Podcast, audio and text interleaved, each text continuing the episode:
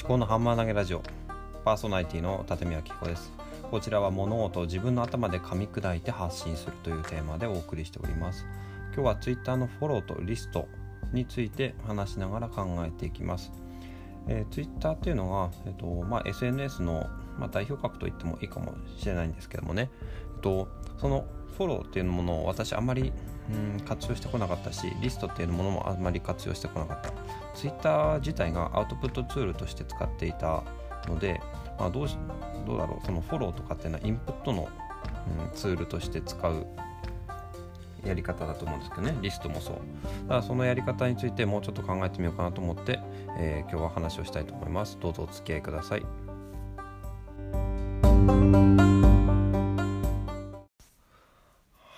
えー、じゃあちょっとツイッターのことについてですね私はまず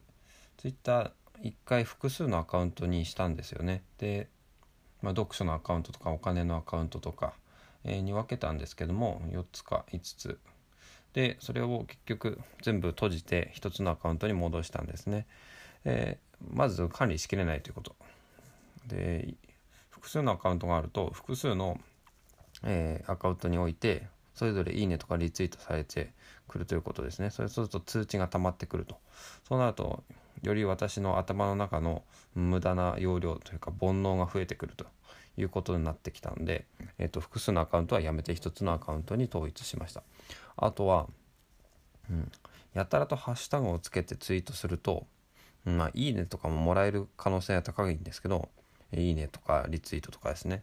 ただ、なんかそれが目的化して、えー、本来ツイッターで何を目的にしているのかっていうのが分かんなくなっちゃうんですね。だから、まあ、筋トレとかも、まあ、筋トレそもそもしなくなっちゃったんですけども筋トレってハッシュタグつけてあのツイートするとねいいねをしてくれる人がいたんですけどもねなんだろうなそもそも別に他人に、うん、公開する必要はないと思うし、えー、自分が自分の中でしっかりと筋トレをしていけばいいと思うんですよねだからハッシュタグの使い方っていうのを、まあ、もうちょっともう一回考え直したいなとは思っているところなんですがまあそこでまあ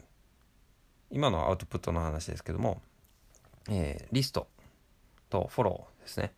えー、リストとフォローどうやって使い分けしていますか？皆さん、えー、まあツイッターを使ってる方、えー、使ってない方いらっしゃると思うんですけども私はあまり使い分けというかそもそも使ってこなかった。でフォローもうん、フォローはしても、なんかツイッターの、うん、タイムラインを、なんか、ぼだらーっと見るっていうのがあんまり得意じゃなくて、なんかフォローしてホーム画面がすごく大量のツイートに溢れてくる、うん、というのが、なんだろう、うん、それに順応できない自分がいたんですよね。だからどどう向き合ったらいいのかなっていうのは分かって分かんなくて今も考えているところなんですけども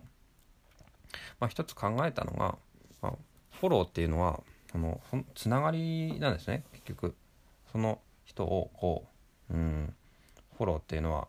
従うというか、まあ、追いかけるというかこのつながっていることを証明する。まあ一方的なものですけどね。だから、まあ、ブックマークにも近いのかなと思うんですよね。あの昔ねインターネットで、まあ、今もありますけどえー、ブログとかをブックマークに入れて時々見に行くためにあのインターネットのあのウェブブラウザのブックマークを使ったりしてたんですけどもなんかそれに近いなという気もしたんですよね。で、まあ、ちょっと違うのは相手にその自分があなたのことをフォローしてるっていうのは伝わるっていうところですかね。じゃあで私ずっと疑問に思ってたのがその何万フォロワーとかっている人が逆に何千フォローとかもしててなんかえこんなにフォローしててタイムラインどうやって見るのって思ったんですけど多分、うん、まあ見てないんでしょうね。だからつながりを示すためにフォローをしてるのかなっていうふうに今仮説を立ててるわけですよね。まあ、そういう使い方をしている人もいるのかなと。私は、うん、このつながりを示すというよりかは今までは、えー、あのその人の発信を見たいなっていう人だけをこうフォローしたりしてたんですけどもただそれね結構限界があってどんどん増えていくと結局見れなくなっちゃうっていうか、うん、その四六時中ねツイッターを開いてるわけじゃないんでと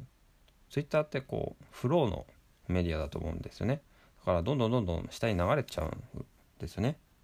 だからどどうしたらいいのかなって思うんですがそこでリストが使えるのかなっていう。フォローしている人まあフォローしてない人でもいいんですけども中で、うん、その人のツイートを定点観測したいなっていうものとか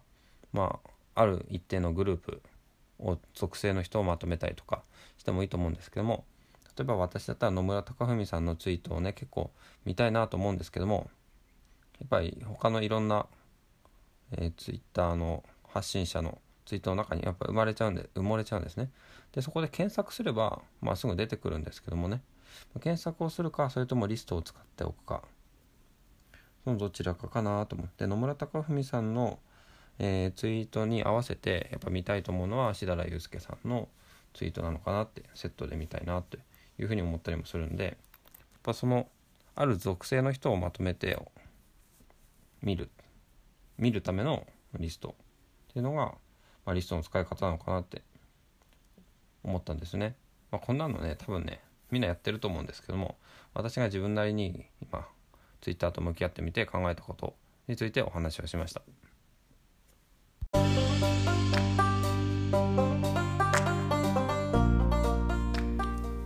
はいいかがだったでしょうか？今日は Twitter のフォローとリストの使い分けとか使い方について、まあ、自分なりに考えていることについて話をしました。えーと、Twitter をよく使っている人にとっては当たり前の話だと思うので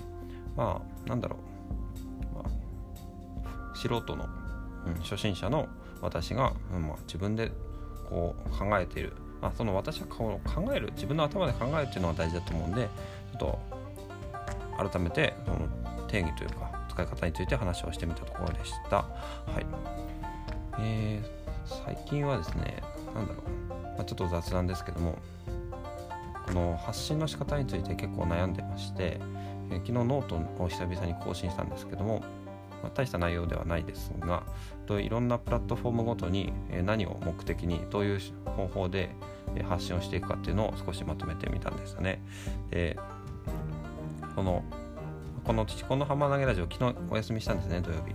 でなんで休んだのかっていうのが、まあ、ちょっと朝起きられなかったっていうのもあるんですけどなんかこのまま続けていいのかなっていうふうに思ったりもしたんですね。でなんだろうの週1配信にした方がいいのかとかっていうのもいつもずっと考えてるしそもそも、まあ、水曜日は働かないっていう考え方にと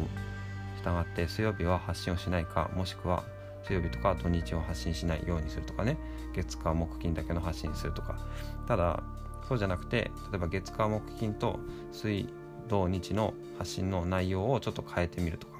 そういう風にするっていうのもありなのかなとか思いつつあとはですねそれこそさっきのツイッターの話ですけどもツイッターの、うん、いいねとかリツイートがされされているかどうかっていうのがどうしても気になっちゃうたちなんですね。だからそれをうまいことなんだろう一日中気になるんじゃなくてこの時間だけ気にするっていう風に仕組み化した方がいいのかなって思っててそれをじゃあ何でやるかっていう風に考えててこの「このハンマー投げラジオで」もう何がいいねされたとかリツイートされたとかそこを